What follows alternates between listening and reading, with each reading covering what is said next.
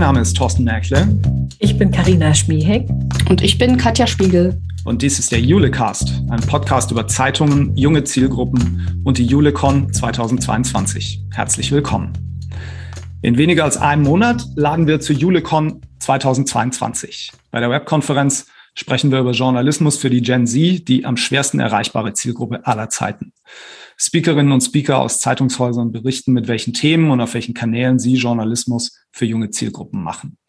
Im Julecast heute sprechen wir im Team darüber, welche journalistischen Formate bei der Webkonferenz vorgestellt werden und was wir uns von der Julecon 2022 erhoffen. Bei mir ist das Jule-Team, Karina Schmiegen, Katja Spiegel. Herzlich willkommen. Hallo, ihr zwei. Hi. Hi. Ich äh, bin total dankbar, dass ich auch mal wieder bei einem Julecast dabei sein darf, nachdem ihr die letzten drei in verschiedenen Konstellationen, aber alle ohne mich gemacht habt. Ähm, besonders perfide fand ich ja, äh, dass, äh, dass ich einen Tag krank war und ihr dann entschieden habt, dann habt ihr entschieden, ja. er weiß, wie lang der Typ krank ist. Ja, wir ja. machen jetzt einfach mal schnell einen Julicast ohne ihn. Und natürlich war ich dann wieder auch an Bord. Aber da dachte ich mir dann auch, macht doch mal euren Julicast über das Magazin 2050 vom Boda Verlag alleine. Das stimmt, das war echt fies, aber wir haben die Chance genutzt. Solche Gelegenheiten genau ja. nutzen wir, glaube ich. Ja. ja, Aber daran siehst du auch, dass wir auf den Julecast nichts kommen lassen. Ja, also den haben wir gleich safe gemacht. Ja, das stimmt. Also fand ich ja auch gut, dass das, ähm, dass, dass die Teamdynamik so gut funktioniert und ich, es reicht, dass ich in einem Tag mal ausfalle und ihr sofort in die Bresche springt. Das ist ja auch ein gutes Signal. Ähm, der Vollständigkeit halber, danach habt ihr zusammen noch einen Podcast gemacht mit Julia Kleiner von der VRM über Livestreaming auf Social Media. Oh ja. Ähm, ähm, Finde ich sehr gelungen. Und ähm, dann hast du, Katja, alleine Janina Tetsch gesprochen von Rocketeer, beziehungsweise Rocketeer ist ja die Marke, aber sie ist von der Augsburger Allgemeinen, Schrägstrich der äh, PD Next, der Produktentwicklungstochter der Augsburger Allgemeinen, hat der das Rocketeer Festival gesprochen. Ne? Ja. Ja, cooles Thema. Genau, ein sehr cooles Thema. Ähm, heute reden wir über unser eigenes kleines Festival, über die Julecon. Ähm, ganz kurz vorneweg, die Julecon ist ein neues Format, was wir uns ausgedacht haben, eine neue Webkonferenz, ähm, mit der wir einen Rundumblick auf redaktionelle Angebote für die Gen Z bieten wollen. Und die Veranstaltung ist eine Werkschau einerseits und hoffentlich auch ein Austauschforum der Medienhäuser. Andererseits geht uns da um die Themen, um Aufbereitung der Inhalte, um die Ansprache und Kanäle, mit denen man junge Zielgruppen und die Gen Z erreicht. Es geht uns da auch um Paid Content, Podcasts werden eine Rolle spielen, Newsletter und natürlich Social Media. Die JuleCon findet am Donnerstag, den 14. Juli 2022 statt. Äh, Im Moment haben wir mal geplant von 10 bis 16 Uhr, da wird es eine Mittagspause geben. Und äh, wir haben die ersten Themen schon stehen. Ich würde sogar sagen, den Großteil der Themen, wobei wir vermutlich noch ein bisschen Zeit und Platz haben werden. Also vielleicht kommt noch was dazu. Anmelden kann man sich für die Veranstaltung schon. Wir werden das in den Show Notes auf jeden Fall verlinken. Sonst einfach auf junge-leser.info gehen. Da gibt es einen Bereich Workshops, da kann man sich anmelden. Okay. Was ich heute gerne mit euch machen will, ist äh, einmal kurz über die Themen reden, die schon, die schon feststehen, ähm, den Hörerinnen und Hörern ein bisschen Lust machen auf die Veranstaltung und äh, danach wollen wir noch mal kurz drüber reden, was wir uns eigentlich von der Veranstaltung erhoffen. Ja. Ähm, die Inputs, die feststehen, das ist jetzt nicht die Reihenfolge, in der die stattfinden werden, also vielleicht doch durch einen Zufall, aber wir wissen es halt noch nicht, ähm, sind äh, vorneweg ähm, einmal NOZ mit äh, dem Ressort, mit dem Projekt, wie nennen das eigentlich? Ne, aber im Projektstatus ist es rausgewachsen. Also ähm, dort gibt es Neo, das ist ein Ressort für, äh, für junge Zielgruppen, für junge Leserinnen und Leser. Ähm, das wird vorgestellt von Martina Grote, die leitet äh, bei der Neuen Osnabrücker Zeitung das Content Development und Luisa Riepe ist da, die Referentin der Geschäftsführung. Ich hoffe, dass sie auch jemanden aus dem Neo-Team mitbringen, vielleicht auch ein oder zwei. Ähm, zur Einordnung ganz kurz, ähm, Neo macht Paid Content für Digital Natives ähm, und macht das auch und mehr und mehr im Lokalen. Ähm, Neo ist jetzt für die Julianer kein so ganz neues Thema. Ich glaube auch branchenintern kein ganz neues Thema.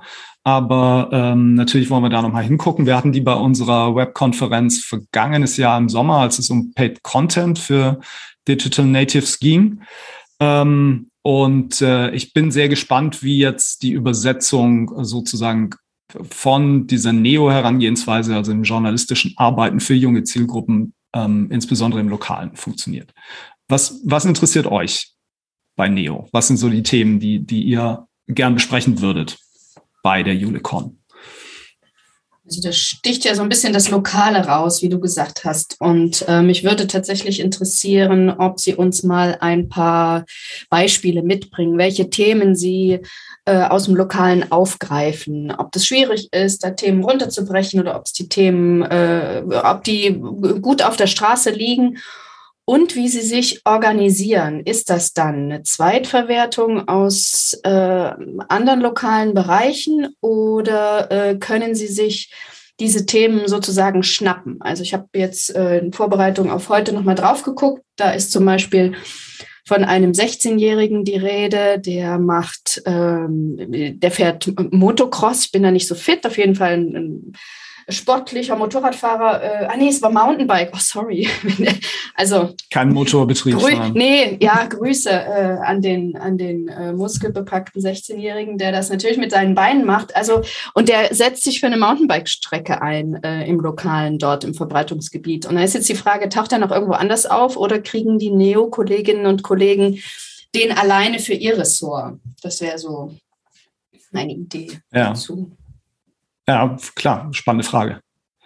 Ich finde klasse, dass du dich natürlich mal wieder vorbereitet hast. Ich habe einfach nur meinem Skript runtergeschrieben, was wir da erzählen, aber natürlich gehst du nochmal auf die Seite und guckst dir das an. Logisch, Streber. Ja. Damit, ja, weil, ähm, naja, ich lasse das mal so stehen. Ja, ja lass mal so stehen, ja, ja. genau. Carina, was, was treibt dich um, wenn du an das Thema denkst? Du hast früher bei der NOZ gearbeitet, du hast vielleicht ja. nochmal eine besondere Verbindung zu dem Haus. Äh, das auf jeden Fall, aber tatsächlich weniger zur Redaktion, muss ich ehrlicherweise zugeben. Also ähm, wir gucken auf, also obwohl Neo ja mehr ist als nur Redaktionsprojekt, gucken wir ja verstärkt ja. jetzt auf die redaktionelle Perspektive. Und da erinnere ich mich an den Punkt, an dem wir beim letzten Mal auch waren. Wir begleiten Neo ja jetzt schon eine ganze Weile. Ähm, die Frage, inwiefern können die KollegInnen da über die Altersgruppen hinweg sich für dieses Thema empfänglich machen.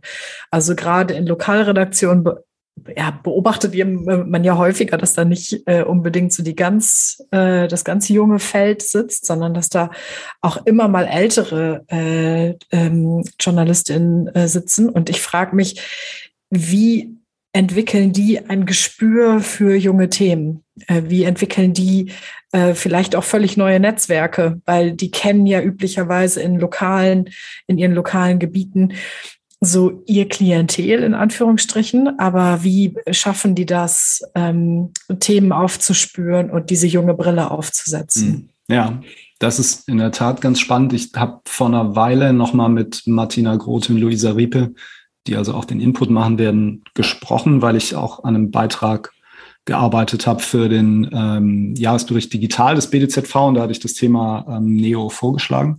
Ähm, und das ist in der Tat ein, eine ganz spannende Frage. Also wie kriegt man sozusagen diesen Neo-Spirit reingetragen dann bis in die Lokalredaktion? Wie befähigt man die Menschen dort, diese Themen zu entdecken und dann idealerweise auch selbst ähm, zielgruppengerecht zu übersetzen? Das ist, wird wird, glaube ich, ein, ein, ein, wichtiger Bestandteil sein, dieses, ähm, dieses Inputs. Ähm, freue mich, dass es klappt. Ich hoffe, die bringen sogar so einen Lokalpartner, also so heißen die da, Lokalpate, Lokalpatin, mit in die Runde. Ähm, okay, nächster Input. Ach so, nee, äh, was mich natürlich noch interessiert, der Vollständigkeit halber, ähm, klappt das eigentlich mit der Conversion in Abos? Ui, ja. Das ist natürlich auch keine originär journalistische Frage, wobei ich schon das Gefühl habe, dass das gehört dazu. Ähm, ne? Das ist, na, also natürlich gehört es dazu und mittlerweile ähm, gucken auch Kolleginnen und Kollegen in den Redaktionen natürlich genau auf solche Fragen. Aber ähm, ich glaube, darum wird es ähm, wird's dann auch gehen. Spätestens irgendjemand aus dem Publikum wird diese Frage dann stellen. Und, für, und vielleicht äh, ziehen Sie ja daraus sogar schon Schlüsse für Ihr redaktionelles ähm, Arbeiten, was Sie das sagen. Würde ich hoffen. No. Ja. Okay, äh, nächster Input. Zeit für dich. Zeit für dich ist ein Newsletter vom Zeitverlag, einer von vielen, aber der richtet sich explizit an Schülerinnen und Schüler. Den stellt uns Dennis Draber vor, der ist Senior Manager Business Development beim Zeitverlag und der hat diesen Newsletter zusammen ähm, mit Redaktionskolleginnen konzipiert ähm, und äh, hat vor allem auch das Projekt davor konzipiert, an das dieser Newsletter anschließt. Unter Corona hat die Zeit, ähm, als, als ganz viele Schülerinnen und Schüler im Homeschooling waren, diesen äh, Schülerinnen und Schülern kostenlose Digitalzugänge zur Verfügung gestellt. Und hat diese Aktion auch nochmal verlängert, als das Homeschooling dann ähm, schon vorbei war und hat dann an diese Aktion sozusagen diesen Newsletter noch mit dran geflanscht. Also eine ganz spannende eigentlich Vorgehensweise. Ähm, haben einen, einen, einen äußerst unglücklichen Moment der Geschichte genutzt, um ähm, junge Zielgruppen zu erreichen und denen einen Mehrwert zu bieten. Das ist auch, das haben wir im Netzwerk auch schon berichtet, das ist auch gelungen. Bis in die Hunderttausende haben sich da Schülerinnen und Schüler registriert. Ähm, und ähm, dieser Newsletter ist sozusagen die Verlängerung ähm, dieser Aktion. Und äh, er ist trotzdem natürlich jetzt ein eigenes redaktionelles Produkt und ein eigener Weg rein in diese Zielgruppe, die ähm, insofern natürlich spannend ist, weil sie auch dann auf dem Absprung ist Richtung Studium und die Zeit ja auch Produkte im Portfolio hat, die diese Zielgruppe dann anspricht. Also es ist einfach, ähm, ich fand es aus einer Marketing-Sicht her äh, eine klasse Weiterentwicklung von dieser ohnehin, wie ich fand, guten Idee, die äh, digitalen Zugänge kostenlos zur Verfügung zu stellen. Wie, wie seht ihr das? Was habt ihr da vor Augen bei dem Thema? Ich abonniere den ja schon eine ganze Weile. Den, äh, mhm. was heißt eine ganze Weile? Also seitdem äh, es ihn gibt, äh, den Newsletter. Und finde das Angebot total cool. Und ich merke in mir selbst diesen Reflex. Das ist auch was, was ich bei, bei uns im Team auch oft beobachte, dass man sofort denkt, oh, da hat man jetzt eine Marke geschaffen, wie verlängert man die? Also dieses Zeit für dich, ist das jetzt nur ein Newsletter? Kann das auch ein Podcast werden? Kann, wie kann man da irgendwie Querverbindung schaffen? Und ähm, ich fände es spannend zu erfahren, warum sie das vielleicht nicht machen. Also warum es klug ist, mal ähm, mal ein, eine Marke oder ein Format nicht so zu verwässern. Ähm, das ist eine Frage. Die andere Frage ist, dass, äh, oder der andere Gedanke, über den ich gerne sprechen würde, auf der ähm, auf der JuleCon ist die Tatsache, wer da diesen ähm, Newsletter schreibt. Also das ist ja einerseits die Nahostkorrespondentin und andererseits der Investigativchef, die daran mitschreiben, zumindest an vielen Ausgaben. Ähm, und wir merken ja in Verlagen oft so ein Akzeptanzproblem für junge Zielgruppen. Und man hat schon den Eindruck, das sind vielleicht ja zwei Menschen im äh, Zeitverlag, die vielleicht auch genug anderen Kram zu tun haben, wenn man bedenkt, ja, wenn man bedenkt, welche, welche Rolle sie so in der Redaktion einnehmen. Und ich frage mich, wie schaffen die das, ähm, den Zeit aus dem Kalender zu knapsen, um äh, an diesem Newsletter mitzuarbeiten? Also wie, wie hat es intern geklappt, ähm, da solche Themen bei solchen Kolleginnen und Kollegen zu positionieren? Mhm. Ja, stimmt. In der Tat ähm, natürlich eine spannende Frage. Ähm, Katja, wie ist es bei dir? Was, was interessiert dich bei dem Thema? Ja, ich habe den, ähm, den auch bei mir im, im Postfach und äh, ich lese auf jeden Fall jedes Mal das Editorial und ich finde, das ist äh, richtig gut aufgegangen, dort die beiden Kollegen und die Kollegin auszusuchen, ähm, weil, boah ja, die haben einfach echt immer spannende Sachen zu erzählen aus ihrem Alltag. Ich finde das sehr, sehr gut gemacht und ähm, habe dann auch so überlegt, wie würde man das jetzt eigentlich ins Regionale, ins Lokale übersetzen? Wen würde man da aussuchen, wenn man das so ein bisschen ähnlich machen wollte und sagt, Mensch, äh, Ausland interessiert äh, junge Leute und äh, investigativer Journalismus eben auch. Ähm, nimmt man dann den Gerichtsreporter und bittet ihn, äh, pack doch mal deine Fälle aus. Wir sehen das jetzt äh, an der äh, Crime Podcast Entwicklung. Ähm, also das äh, jetzt bloß am Rande, weil, weil wir über das Editorial auch gesprochen hatten, wie hoch aufgehängt das auch dort ist, wenn diese äh, Leute sich daran, äh, darum kümmern. Ähm, mich würde interessieren, ähm, wenn man durch den Newsletter durch, durchscrollt, sieht man, dass das, dass die Themenauswahl nicht so auf den ersten Blick ähm, zwingend jung getrimmte Themen sind. Also ich glaube, sie wählen wirklich äh, gut querbeet aus und machen sich natürlich trotzdem ihre Gedanken, äh, welche Themen spiel, äh, sprechen äh, die jungen Leute an. Und da würde ich gerne wissen, ähm, wie sie dann den Dreh finden, äh, das den jungen Leuten schmackhaft zu machen. Also äh, packen Sie dann noch eine extra äh, äh, Ebene rein, das ist für dich wichtig. Äh, erklären Sie dann nochmal extra die Bedeutung äh, dieses Contents äh, aus dem großen Zeitangebot, hm. was Sie dort reinpacken. Ja, also ich finde ähm, spannend bei diesem, bei diesem Produkt, wenn wir es mal so nennen, die Verschränkung mit weiteren Produkten aus dem Haus der Zeit, also wie beispielsweise Zeit Campus. Wir haben gerade eben schon darüber gesprochen, wie ähm, wie Zielgruppe vermutlich altersmäßig strukturiert ist. Das sind Zeitleserinnen und Leser. Das wird eher ähm, irgendwo in der gymnasialen Oberstufe angesiedelt sein. Und ähm, natürlich ist das dann auch eine gute Möglichkeit für die Zeit, weitere Produkte einfach in diesem Newsletter zu platzieren. Das ist jetzt auch wieder leider kein journalistisches Thema, was mich an der Stelle interessiert, aber ähm, ich finde, ähm, auch ähm, über sowas muss man dann, ähm, muss man dann nachdenken. Ne? Also ähm, welche Produkte für die Zielgruppe haben wir überhaupt im Haus, seien es journalistische oder eben welche dann auch aus dem Werbemarkt? Ähm, und was können wir da sozusagen sonst noch klug und ohne den Charakter dieses Newsletters zu verwässern, anflanschen? Also ich ähm, finde auch da, das ist ein total spannendes Thema, total interessant. Ich bin auch gespannt, wie das weitergeht. Also theoretisch ist dieses Projekt mit den Digitalabos ja zu Ende. Und ähm, ich weiß nicht, was das bedeutet für den Newsletter, ob der weiter bestehen bleibt. Da wird uns Herr Draber sicherlich noch mehr zu erzählen. Das nächste Thema ist auch ein Newsletter-Thema. Hochformat heißt der. Das ist der sogenannte Youth Letter von Tamedia aus der Schweiz. Und da kommen äh, drei Mitarbeiterinnen aus dem Social Media Team ähm, von Tamedia, genauer gesagt aus dem Tagesanzeiger und der Berner Zeitung, Zoe Egli, Sarah Belgeri und Anastasia Presta. Äh, auch da ist die Vorgeschichte nochmal nicht unwichtig. Tamedia hat vor einiger Zeit ein Youth-Abo eingeführt. Alle unter 25 Jahren zahlen 9 Euro pro Monat für ein Plus-Abo.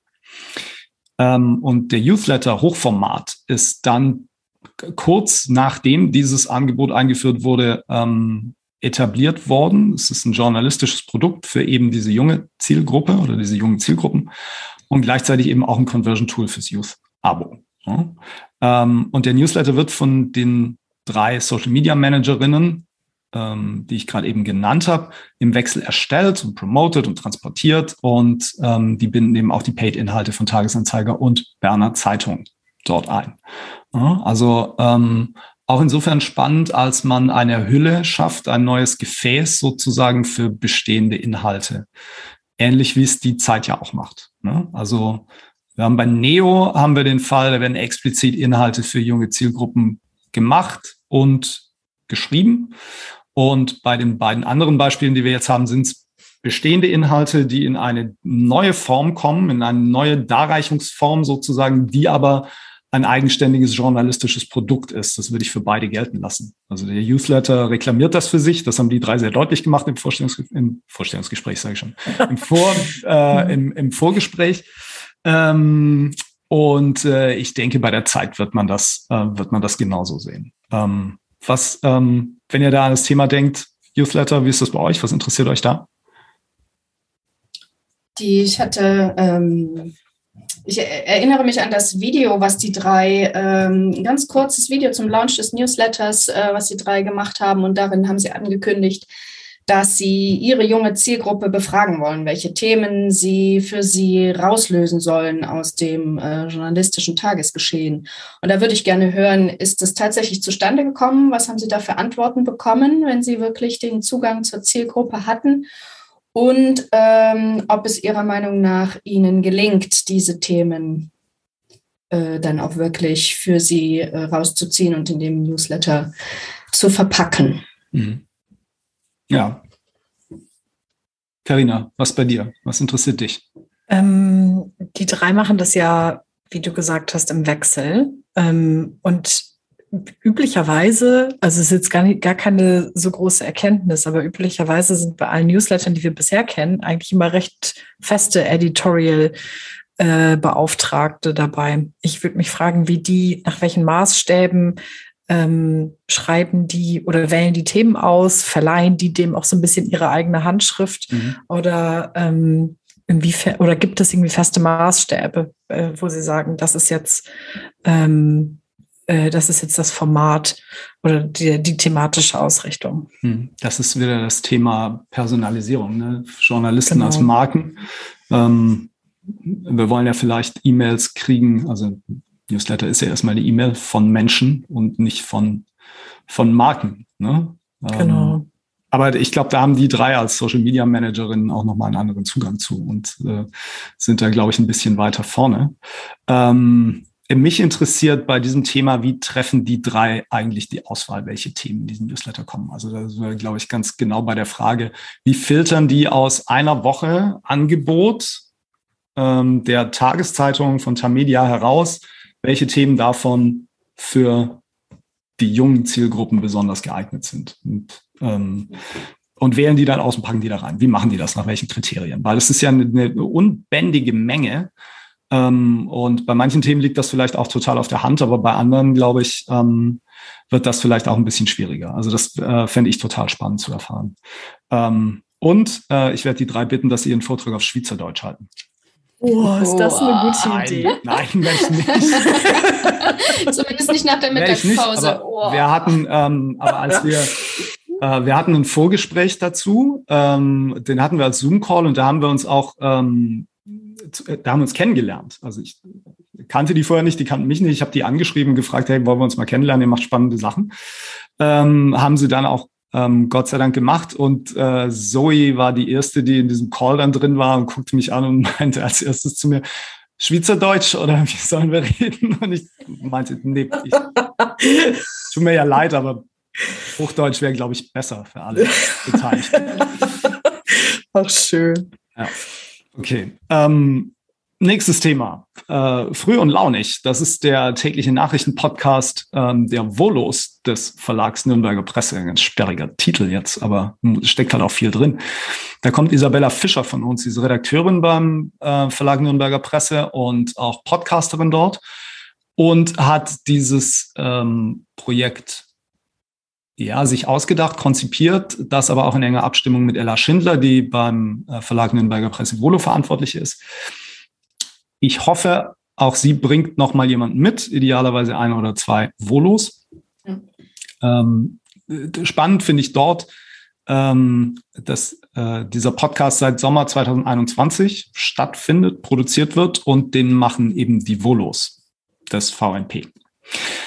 Und es ist ein täglicher Nachrichtenpodcast und jede Woche sitzt ein Volo da und muss diesen Podcast machen, die ganze Woche durch. Und die, die haben einfach alle keine Wahl. Also die müssen das machen. Das ist denen verordnet worden. Ähm, und äh, dahinter steckt so äh, zweierlei. Das eine ist, ähm, es gab so den Drang, ähm, einen Nachrichtenpodcast zu haben, der aber auch dann explizit für jüngere Zielgruppen geeignet sein soll. Also war schon die Überlegung, naja, den müssen vielleicht jüngere Kolleginnen und Kollegen machen. Das zweite war, dass ähm, man beim VMP einen Weg gesucht hat, das Volontariat ein wenig aufzuwerten und ein bisschen ähm, crossmedialer zu machen, ein bisschen interessanter zu machen und zu zeigen, hey, bei uns könnt ihr, wenn ihr einsteigt, schon als Volontäre schnell in Verantwortung kommen und cooles Zeug machen. Und ähm, das ist natürlich eine total spannende Sache. Wir wissen, dass ähm, es eine immer größere Herausforderung wird für Zeitungsverlage, qualifizierte Volontäre und Volontärinnen anzuziehen und Bewerberinnen und Bewerber zu generieren. Und ähm, auf diesem Weg vorzugehen und ähm, explizit mit sowas rauszugehen und zu sagen, hey, bei uns macht ihr dann einen Podcast und ihr macht den aber auch. Ähm, das finde ich schon ähm, cool und mutig. Und ähm, das Projekt ist jetzt auch, oder das heißt Projekt, also es ist ja kein Projekt mehr. Das ist einfach ein täglicher Nachrichtenpodcast, der da produziert wird ähm, von jungen Leuten für junge Leute und äh, bin sehr gespannt, ähm, ob dieser Plan auch aufging. Ne? Also ob sich mehr Volos beworben haben dann aufgrund dieser Initiative. Ähm, vielleicht kommt Ella Schindler ja auch mit in, in die JuleCon und kann dazu noch ein bisschen was erzählen. Ne?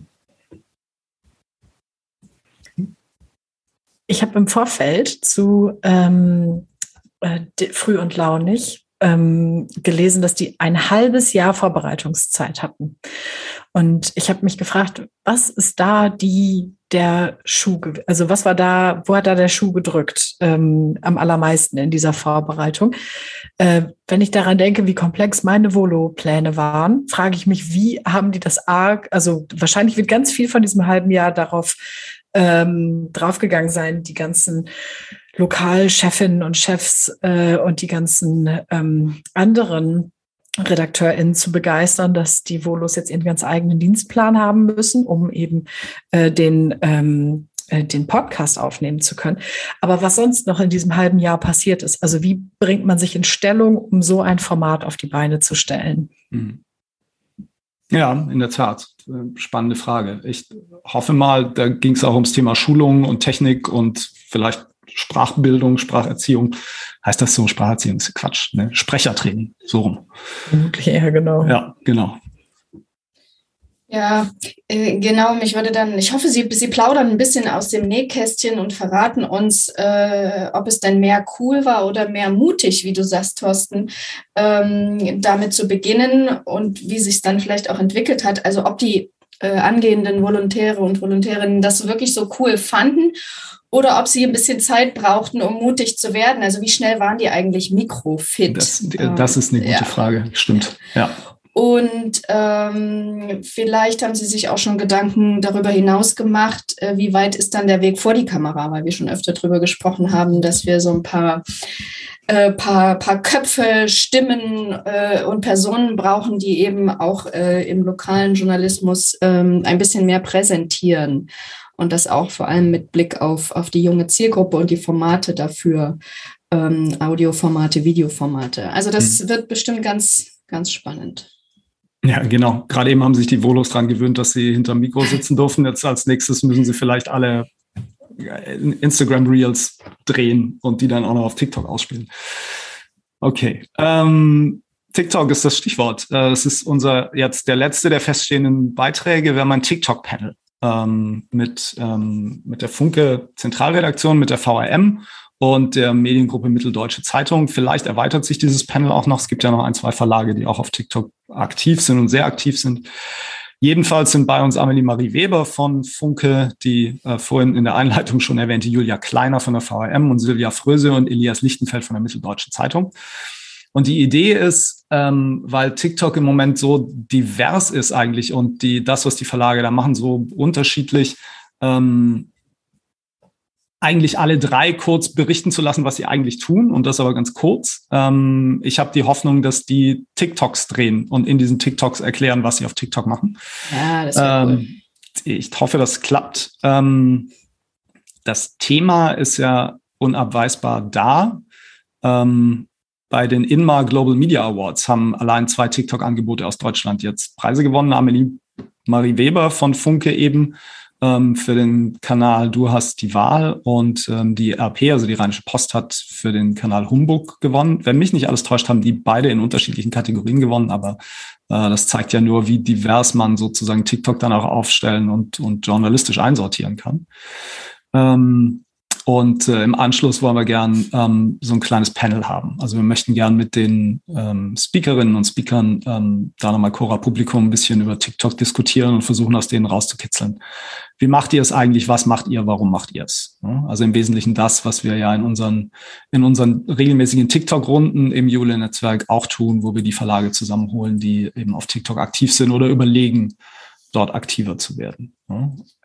Was, wie ist bei euch? Was, was ist bei dem Thema gerade das, was euch am meisten interessiert? Ich fände es spannend, wenn uns ähm, diejenigen sagen, die wir dann in der Runde dabei haben, die ja schon äh, jetzt länger dabei sind bei TikTok, die sich entwickeln, die an ihren Formaten arbeiten und ganz viel äh, dazulernen und sich entwickeln, ob diejenigen, äh, wenn sie jetzt noch nicht bei TikTok wären, jetzt noch loslegen würden, ob sie es für sinnvoll erachten würden, jetzt ganz blank noch in dieses Format zu starten. Ähm, das hat sicher was mit, mit wie, wie positioniere ich mich dort, aber was, was kommt eben hinten bei raus auch ähm, für, für die Marke, für die Zielgruppe? Wie, wie würden Sie das einschätzen? Das ähm, würde ich fragen. Hm. Ich habe so die leise Vermutung, dass keiner von denen sagen würde, nee, würden wir niemals machen. Also es ist super langweilig, aber genau die Frage stelle ich mir auch. Also ähm, nicht ein, würden wir es nochmal tun, wenn wir die Chance hätten, sondern eher ein, würden wir es jetzt noch tun, genauso wie Katja gesagt hat. Und da glaube ich, da werden einige äh, nochmal skeptisch werden. Ähm, also ob die heute noch einen Zweitkanal starten würden, ob die heute würden, angenommen, die wechseln ihren Arbeitgeber, gehen zu einem anderen Verlag, die Frage, ob sie dort noch einen neuen Kanal starten würden. Mhm. Mhm. Ich bin skeptisch, ob wir da wirklich so viel Zustimmung ähm, bekommen. Also dadurch, wie sich die ähm, in den vergangenen Wochen die View-Zahlen, die Algorithmenveränderungen äh, niedergeschlagen haben. Ähm, es ist mit Sicherheit nicht mehr so einfach wie am Anfang. Und wir müssen bedenken, wir haben da ganz viele First Mover am Start, mhm. äh, die ganz viel von diesem Anfangshype und Lernen mit TikTok profitiert haben. Und ich weiß nicht, ob äh, die sich unter den gleichen Umständen nochmal da hinein wagen würden. Ja, und gleichzeitig ist ähm, gestern, also Zeitpunkt der Aufzeichnung dieses Julicasts gestern der äh, Reuters Digital News Report 2022 veröffentlicht worden. Ja. Und die Zahl der jungen Menschen, die sich über Social Media Nachrichten suchen, ist nochmal gestiegen. Die Zahl der jungen Menschen, die das auf TikTok tun, ist nochmal gestiegen. Ähm, also den Kanal zu besetzen, glaube ich, ist nach wie vor richtig unter bestimmten Gegebenheiten. Man muss das ressourcenseitig abbilden können. Ich glaube, auch darüber werden wir reden bei der Julecon. Mit welchem Aufwand wird das eigentlich betrieben, in welcher Regelmäßigkeit? Also eigentlich diese ganz banalen, langweiligen Dinge, wenn man so will, ne, die aber natürlich wichtig sind, wenn man sich über sowas Gedanken macht. Ähm, ich finde mit am spannendsten nach wie vor die Frage, wie gelingt eigentlich sowas wie ein Reichweitenaufbau? Das ist bei TikTok auch nochmal was ganz anderes. Also Followerzahl spielt eine geringere Rolle als in anderen sozialen Netzwerken. Trotzdem ähm, geht es natürlich irgendwie darum, hohe Viewzahlen zu kriegen. Karina, du hast gerade das Problem angeschrieben, wie sich das in den letzten Wochen entwickelt hat. Ähm, und wenn wir jetzt nochmal die Lokaljournalismusbrille aufsetzen, stellt sich, glaube ich, ganz naturgemäß die Frage, wie kriegen wir es eigentlich hin, zeitunabhängigere lokale Themen auf TikTok sinnvoll zu platzieren, weil wir auch wissen, dass dieser Algorithmus einfach Inhalte ähm, nicht zu dem Zeitpunkt sofort ausspielt, in dem sie gepostet werden, sondern dir nach und nach über einen Zeitraum von Wochen zum Teil diese Videos ausgespielt werden. Ähm, und das hat natürlich nochmal ganz andere Herausforderungen für die Produktion ähm, und für den, für den Content, den man dann dort journalistisch aufgreift. Also ähm, spannendes Thema, das ist wahrscheinlich mit ähm, die komplexeste Herausforderung innerhalb dieses Programms. Das sind die Inputs, die wir bis jetzt haben. Gutes Programm, was sagt ihr oder blöd? Ja, schon, schon ein bisschen doof, ne? blöd. Ne? Hab ich mir gedacht. Nee, gut. Nee, haben wir, äh, haben wir was, was fehlt. Also gibt es noch so, ich meine, das ist immer so, es ist eine Webkonferenz, da sitzen Menschen vorm Rechner. Die kann man ja auch nicht überstrapazieren. Also wir wissen alle, wie yeah. ermüdend sowas ist. Wir werden sicherlich irgendwie was ähm, machen müssen, dass wir eine, eine, längere Pause haben und dass das Ganze ein bisschen locker und verarbeitbar bleibt. Wobei wir ja nicht zum ersten Mal eine größere Webkonferenz machen. Also ich glaube, da haben wir ja auch Erfahrungen. Also so schrecklich vollstopfen können wir es ja nicht mehr. Aber gibt es noch irgendwas, was fehlt aus eurer Sicht? Haben wir irgendwas übersehen? Aus meiner Sicht ähm, ich habe so immer so ein bisschen das, das, Thema Klima im Hinterkopf, weil das so einer der Treiber dieser Generation ist, ja. einer von ganz vielen Treibern dieser Generation. Ähm, das ist ein Thema, was mich umtreibt. Vielleicht auch ähm, Allgemeingerechtigkeitsthemen, aber wir sind ja immer, ähm, wir gucken ja immer aus so einer Best-Practice-Brille darauf. Mhm. Ähm, sobald sich da Themen auftun und wir spüren, da, ähm, da sind Verlage dran oder da sind Redaktionen dran, dann äh, nehmen wir das natürlich noch mit auf. Mhm. Aber ansonsten habe ich das Gefühl, wir, wir haben einen super schönen Querschnitt aus kleinen und großen Verlagen, regionale und überregionale Themen ähm, über Kanäle hinweg. Ja, also ich glaube auch von den, von den Beispielen, die explizit jetzt diese Zielgruppe, diese Alterskohorte in den Blick nehmen, sind wir, glaube ich, da ähm, jetzt relativ gut aufgestellt. Ähm, insofern mal sehen, vielleicht kommt noch was dazu. Wir müssen es erstmal zeitlich strukturieren und äh, das endgültige Programm machen wir, glaube ich, erst in, na, ich würde mal sagen, zwei Wochen. Die Anmeldungen kommen ja jetzt schon rein. Ähm, Und anmelden kann man sich ja schon. Ich habe noch, ähm, ich habe noch, ich habe noch einen Wunsch. Oh, noch, ja. ja. du hast noch einen Wunsch. Okay. Naja, also wenn man sich noch was wünschen könnte, natürlich habt ihr schon das Platzproblem angesprochen, ähm, aber man könnte natürlich auch gut äh, noch so ein klein, kleines Insta-Fenster irgendwie schaffen. Oh ja, mhm. weil ja. wir haben jetzt Video, wir haben Audio, wir haben auch äh, textbasiertes Online-Angebot. Ähm, ja, bei Insta ist halt nochmal der Schwerpunkt neben, neben Video und Audio auch nochmal auf, auf den Textjournalismus äh, zu legen. Und ähm, ich erinnere mich an die erste Jule-Webkonferenz, da hatten wir die Kolleginnen von der Rheinischen Post dabei und das war schon sehr spannend, wie die in der Sommerpause äh, eine gewisse Zeit mit einem Bulli ja. äh, losgezogen sind und dann äh, aus dem Verbreitungsgebiet, also wirklich ganz lokal, ganz klein, ganz nah dran an den Leuten vor Ort äh, auf Insta berichtet hatten. Unter anderem. Aber die haben ja. auch andere Kanäle genutzt, aber das war schon spannend. Wir haben ja den zweiten Achten, unsere Videokonferenz. Ähm, zum Thema Instagram meinst zum, du, ne? Zum Thema ja. Instagram. Also das, das Thema ist da. Darum ist es mir wahrscheinlich auch richtig schnell eingefallen. Ähm, als du fragtest, was könnte ja. fehlen. Also hast du recht. Schauen. Ich habe immer noch die Hoffnung, dass wir die Augsburger ähm, motiviert kriegen, dazu zu kommen. Die Augsburger Allgemeine hat einen interessanten Versuch gemacht. Die haben äh, sechs Wochen lang regelmäßig TikTok bespielt und die TikToks auch auf Instagram ausgespielt, ähm, hm. was auch nicht unüblich ist. Das machen die meisten, die auf TikTok sind. Ähm, und die haben aber dann irgendwann festgestellt, irgendwie auf Instagram, das funktioniert alles viel besser. Und wir machen jetzt noch TikToks, aber eigentlich produzieren wir die TikToks so, dass sie ähm, für Instagram ähm, besser funktionieren, thematisch, inhaltlich. Ähm, und das finde ich auch eine interessante und spannende Entwicklung. Ähm, und ich glaube, wir werden bei TikTok dann zumindest einen Schlenker machen ja. zu Insta. Ich habe noch ähm, ein, zwei Ideen, die ich euch zurufen wollte, ähm, mhm. rund um diese Veranstaltung. Was, ähm, was haltet ihr von öffentlichen Kaffeepausen? Oder vielleicht nicht Kaffeepausen, aber sowas wie äh, Intro. Wir trinken alle einen virtuellen Kaffee zusammen, treffen uns zehn Minuten früher in diesem Konferenzraum und mal sehen, ob jemand was erzählt. Ich fand, das haben wir letztes Mal ja schon mal angetestet. Ich fand, da hatten wir zu wenig Zeit für eingeplant beim letzten Mal. Und deswegen okay. ist das gut, dass wir das antesten, weil der, das braucht immer so ein bisschen, bis die Leute auftauen. Die Leute Vor allen Dingen Leute, die, also wir wollen ja dieses Mal auch durchaus ein paar neue Gesichter wieder äh, an Bord holen. Und bis die dann so das Gefühl haben, hier kann man jetzt so off the record ein bisschen quatschen, braucht es ein paar Minuten. Und deswegen ja. großer Fan mit entsprechendem Zeitfenster. Führt mich zu meiner nächsten Frage. Brauchen wir sowas wie eine Speakers Corner? Also wo Leute sich einfach hinstellen können und nochmal zehn Minuten, fünf Minuten irgendwie erzählen können, woran sie gerade arbeiten und ähm, was ihre Fragestellungen sind. Ist schwer vorher zu planen, ne? Aber ich glaube, man müsste es planen. Ich, oh, ich kann mir das gerade gar nicht vorstellen, dass das so ad hoc funktioniert, dass jemand der sich nicht zu einem Beitrag äußert. Das wünschen wir uns ja, viel Austausch, dass die Leute äh, bei jedem Input dann auch schon gleich feuerfrei äh, mitdiskutieren. Da dann noch zusätzlich was preiszugeben. Ja, es wäre wär cool, wenn es funktionieren würde. Das wäre, das wäre fast so eine, äh, ähm, weiß ich nicht, wie nennt man das denn dann, wenn es die Kaffeepause hinterher gibt? Weißt du, wenn alle so warm geworden sind, mhm. wenn alle so voll im Thema sind und vielleicht tatsächlich das ein oder andere äh, sich in Gedanken notiert haben und das vielleicht doch noch loswerden wollten, woran sie vorher noch gar nicht so gedacht hatten. hatten.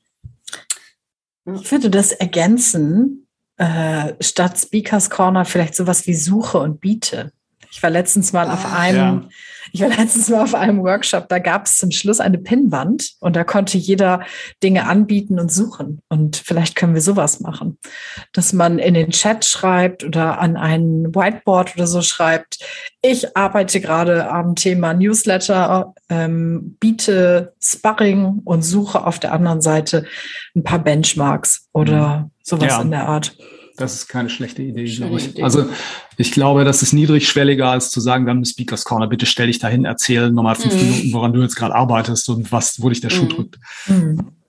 Okay, ja, sollten wir mal prüfen, wie wir das hinkriegen. Ähm, letzte Idee. Machen wir ein Buzzword-Bingo? Wie in drei heimlich? Oder nee, mit allen zusammen? Mit allen zusammen. Wir machen, äh, wir machen eine Bingo-Karte, die stellen wir zum Download zur Verfügung. Da stehen Buzzwords drauf, was weiß ich, nachhaltig, Conversion, Ist nicht tot. okay. Was man halt so sagen muss auf solchen Konferenzen. Und, ähm, und das können alle mitspielen. Und das Coole wäre ja, jeder kann ja selbst sozusagen seine eigene Bingo-Karte voll machen, wenn er oder sie mhm. sich dann zu Wort meldet und dieses Buzzword dann sagt. Ja. Dann Mitten im Vortrag. Bingo. Wir, ähm, ja. Aber wir können es nicht überprüfen. Ja, wie, wie machen wir das? Dann muss derjenige auch sagen, wer es gesagt hat. Zumindest. Nee, die müssen einfach. Nee. Ich, das ist auf Vertrauensbasis. Ja, okay, das funktioniert auf Vertrauensbasis. Ja, genau. Was bekommt man denn, wenn man gewonnen ja, genau. hat? Da war ich gerade mhm. auch dran. Also ich, die erste Idee ist ja, so ein Bingo zu machen. Die zweite Idee ist, die hatte ich noch gar nicht. Also was, was müssen die gewinnen? Keine Ahnung. Weiß ich nicht. Was Nachhaltiges. Haha. Ja. Ja, weiß ich nicht. Wenn wir einen guten Preis haben, bin ich für die Karten, für die Bingo-Karten. Für die Bingo-Karten. Schreiben ja. wir neuen Begriffe drauf mhm. und geben die raus. Ja. Ja, okay. Denken wir uns einen guten Preis aus.